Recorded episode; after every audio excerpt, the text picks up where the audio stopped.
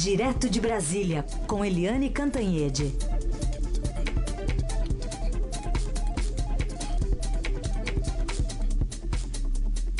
Oi, Eliane, bom dia.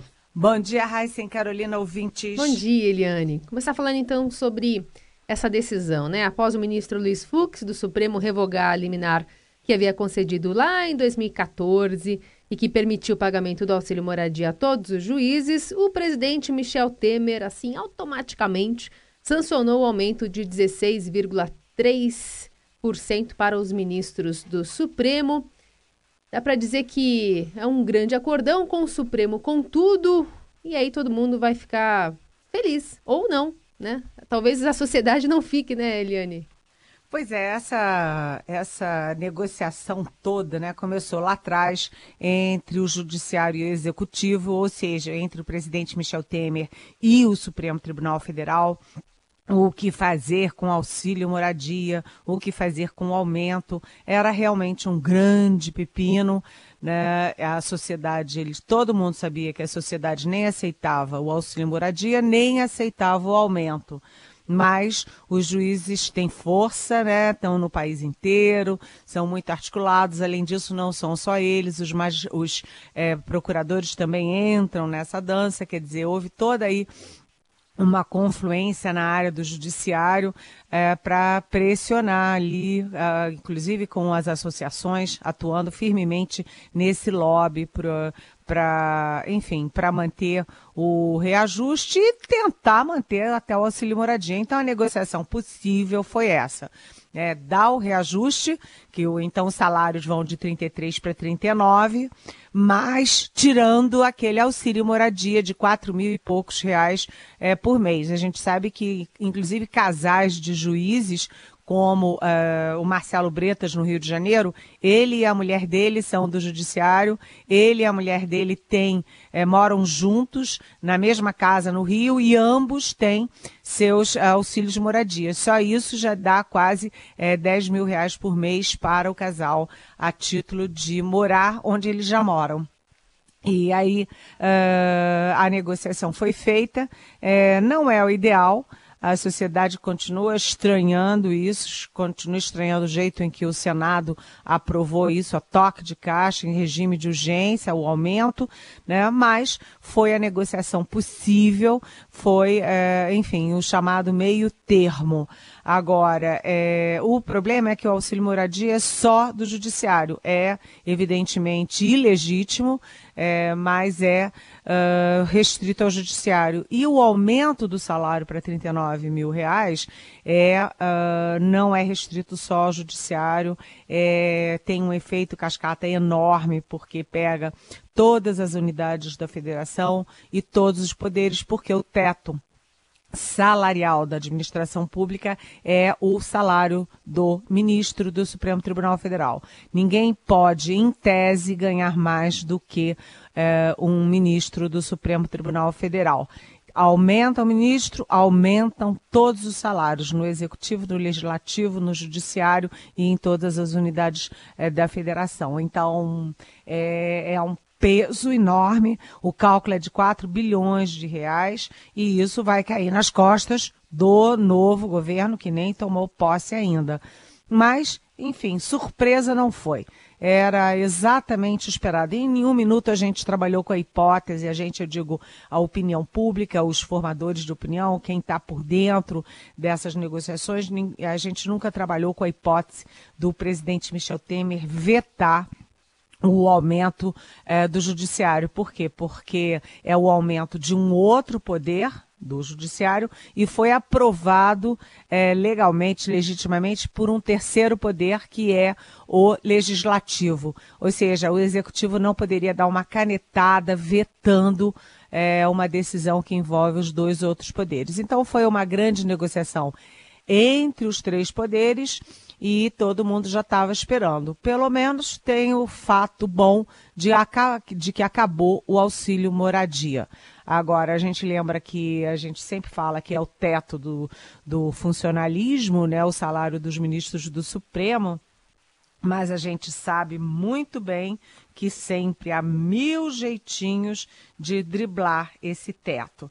Né? O, o, a gente sabe, por exemplo, que muita gente é, no próprio judiciário, né, muito juiz tem tanto apêndice, tanto penduricalho e tanta coisa, que tem juiz que chega a ganhar 100 mil reais por mês, quer dizer, quase três vezes mais do que o teto. Mas, de qualquer jeito, tá aí. É, teto de 39 mil para o funcionalismo e uh, fim do auxílio moradia para os mesmos juízes e procuradores pelo país afora.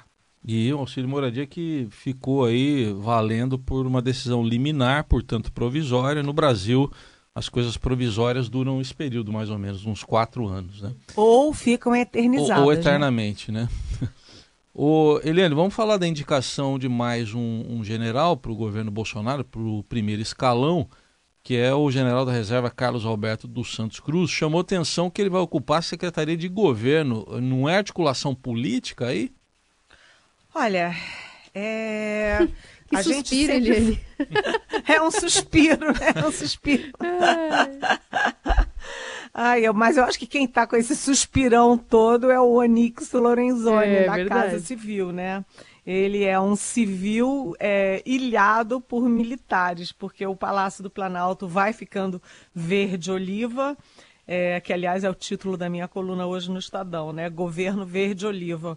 Porque você tem é, o Bolsonaro é capitão da reserva do Exército, né? Um. O general Hamilton Mourão é general de quatro estrelas, general de exército e até bem pouco tempo era do comando, é, do alto comando do exército. Né? Conhece todo mundo lá e é um homem inteligente, preparado. É o vice-presidente 2. O general Augusto Heleno é uma liderança militar, é um homem muito especial, está indo para o GSI, Gabinete de Segurança Institucional, que tem acesso a todas as informações sigilosas do governo, além dele ser um homem que muito próximo do presidente, que tem muita, é, vamos dizer assim, é, capacidade de influência no presidente da República. Três.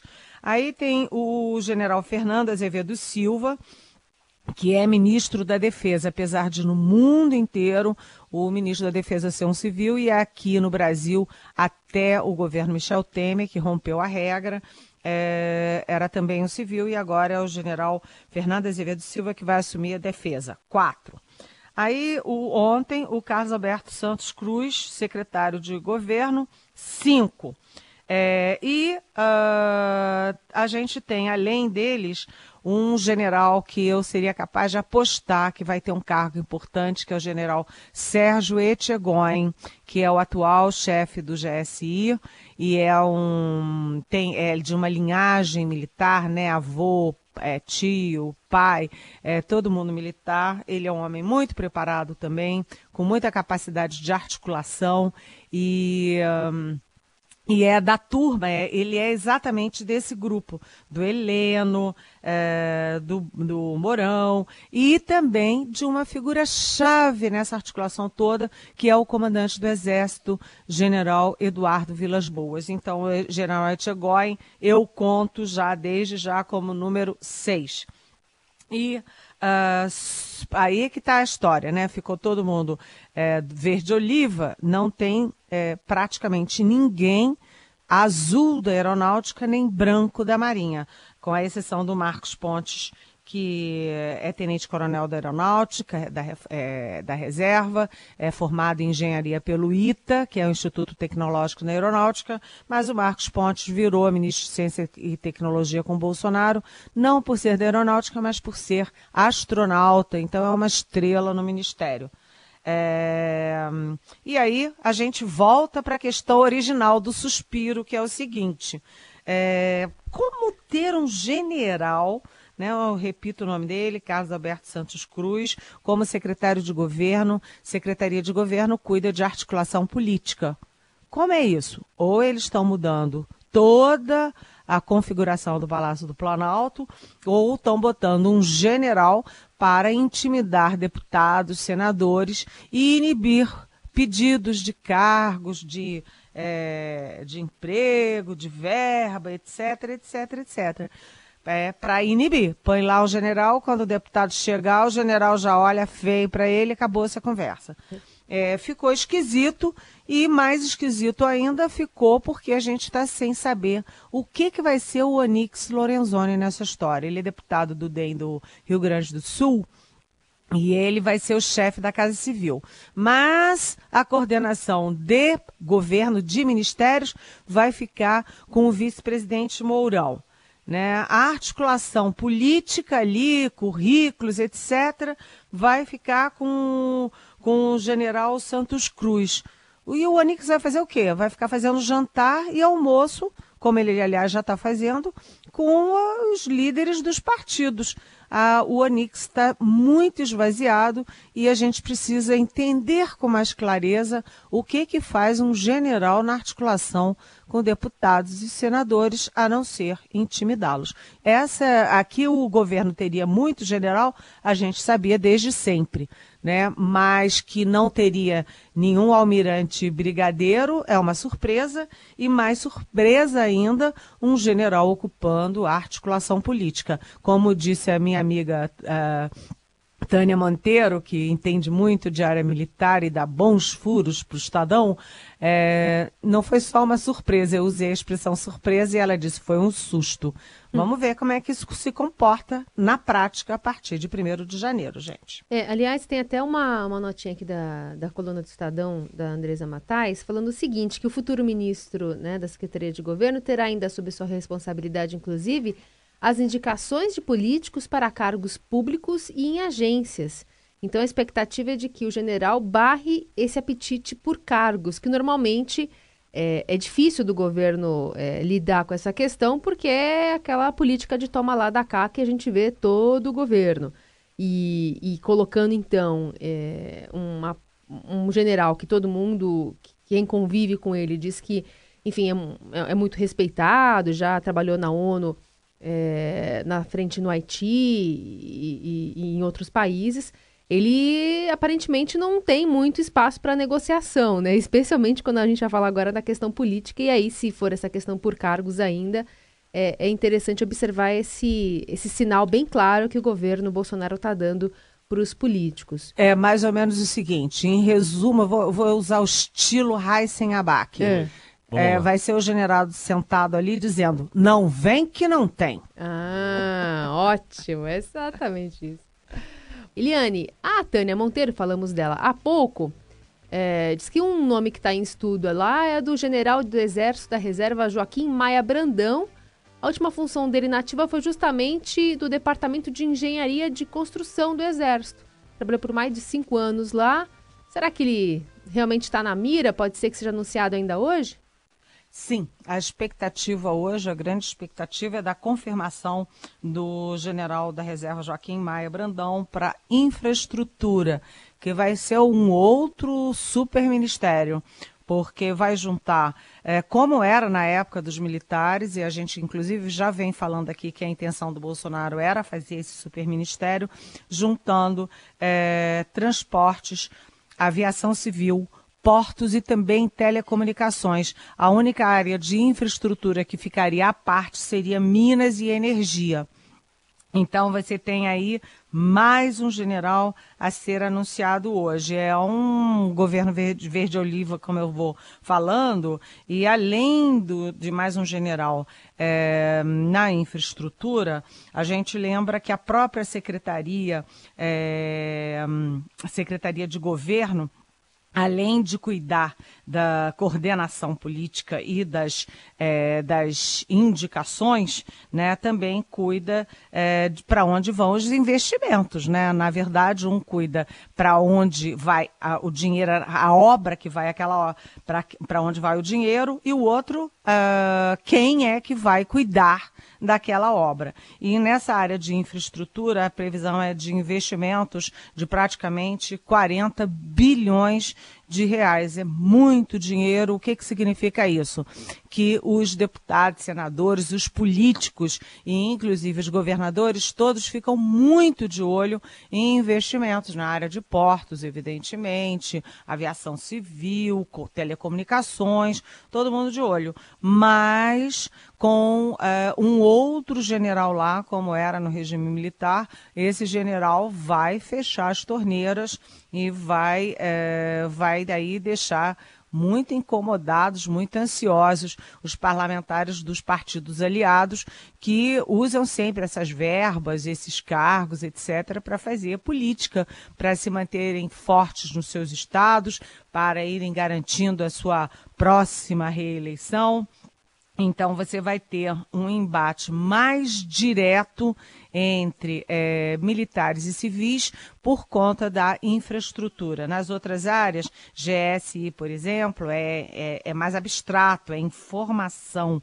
Né, influência, informação, né, em defesa, o general vai cuidar das três forças, exército, marinha e aeronáutica, hum, é, um borão que é vice, enfim, é, todas as áreas são mais abstratas, mas na área de infraestrutura, o general vai ter algo muito mais concreto, né? Que é verba, que é cargo, né? E que é obra. Então, é um general que vai ser muito poderoso e que vai criar ciúmes, atritos e disputas é, provavelmente com a área política, e a área política a gente não pode desprezar. Nas democracias, a área política tem poder sim, tem poder de negociação, e é quem vota os projetos do governo. Então, é, o Bolsonaro tem que ter cuidado né? Ele é político há 27 anos, por menos que ele tenha sido um político de ponta, nunca foi, ele conhece ali o, os corredores e as manhas e ele sabe que o governo precisa dos votos de deputados e senadores. Não adianta só bater de frente. Muito bem, essa é Eliane Cantanhede, você já sabe, todos os dias a partir das nove aqui no Jornal Dourado. E você também manda perguntas para ela usando a hashtag Pergunte para Eliane e também pelo WhatsApp 994811777. Eliane, obrigada. Até Tchau, amanhã. Até amanhã. Até amanhã. Beijão.